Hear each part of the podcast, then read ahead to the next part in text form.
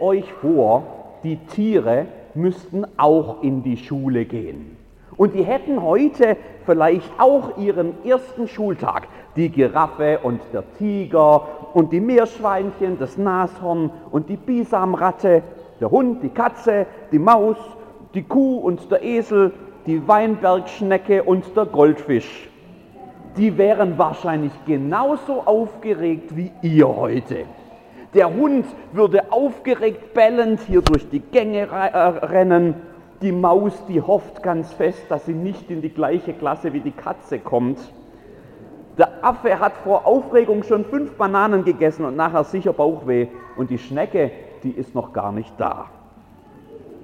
Könnt ihr euch vorstellen, wie es dann in der Schule aussehen würde? Der Elefant müsste draußen auf dem Gang bleiben, weil er nicht durch die Tür zum Klassenzimmer passt. Und die Giraffe, die steht neben dem Gebäude und schaut durchs Fenster im zweiten Stock rein. Der Goldfisch schwimmt in seinem Glas vorne auf dem Tisch vom Lehrer der Igel und das Stachelschwein haben jeder eine Reihe für sich, weil keiner neben ihnen sitzen möchte. Über das Stinktier reden wir gar nicht. Und die Schnecke, die ist immer noch nicht da. Und so vergeht dann ein Schultag nach dem anderen. Die Tiere lernen ganz viel und dann kommt irgendwann, das habt ihr ja gehört, das soll es in der Schule auch geben, dann kommt der Tag der Prüfung. Ihr müsst euch keine Sorgen machen in der ersten Klasse gibt es das noch gar nicht. Aber irgendwann später, da kommt es, da gibt es dann auch Noten und die Tiere, die stehen alle ganz aufgeregt vor dem Lehrer unter der großen alten Eiche im Schulhof. Der Affe und der Pinguin und der Elefant, der Goldfisch in seinem Glas, der Seelöwe und der Pudel. Der Frosch, der quakt ganz empört, weil der Elefant schon zweimal fast auf ihn draufgetreten wäre. Die Schnecke, ist noch nicht da, aber die Prüfung beginnt. Und der Lehrer sagt, wir machen es heute ganz fair. Damit alle gleich behandelt werden, bekommt ihr alle die gleiche Aufgabe. Klettert auf diesen großen Baum hier. Der Affe ist sofort oben. Der Pinguin schaut etwas verlegen auf seine kurzen Stummelflügel. Der Seelöwe auf seine Flossen.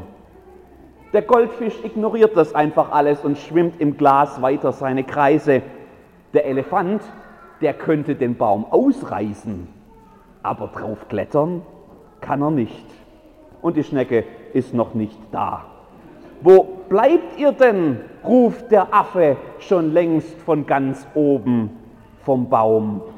Und alle anderen stehen etwas ratlos da und wissen nicht, was sie jetzt tun sollen. Ich glaube, manche Leute stellen sich die Schule fast so ein bisschen in dieser Art vor und fragen sich, wie wird das dann wohl, wenn alle anderen vielleicht viel besser sind als ich?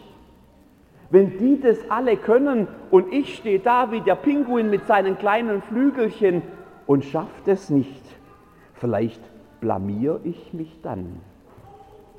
Wenn ihr in eure Klasse kommt und die anderen kennenlernt, dann werdet ihr ganz schnell entdecken, irgendjemand ist immer der Schnellste in der Klasse.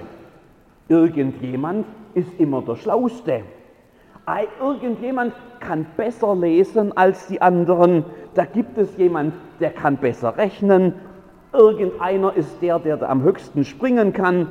Einer hat die schlausten Ideen, der andere das beste Vesper dabei. Einer hat mehr Freunde, eine kann super singen, eine bringt andere immer zum Lachen, irgendjemand malt die schönsten Bilder und einer kann toll auf Bäume klettern wie der Affe. Ich weiß nicht, wer du jetzt bist in dieser Liste, das wirst du herausfinden, aber eines bin ich mir ganz sicher, irgendwo kommst auch du vor. Irgendwas kannst auch du ganz toll. Irgendwas macht dich einzigartig artig. Und dann steht der Pinguin dort in der Tierschule unter seinem Baum und traurig schaut er auf seine Stummelflügel und denkt, wenn ich doch bloß so wäre wie der Affe.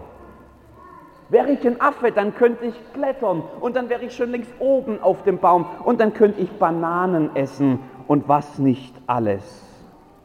Aber ich bin nur ein Pinguin. Also das Erste, was ich euch sagen muss, ist, so ist Schule gar nicht. Schule ist nicht so, dass nur die einen alles können und die anderen können gar nichts. Und jeder von euch darf das entdecken in der Schule, was seine Stärken sind und was er besonders kann. Und wenn Schule eines gut kann, dann euch dabei helfen, dass du ganz besonders gut du sein kannst, dein ganzes Leben lang. Denn das sollst du nämlich, denn so hat dich Gott gemacht.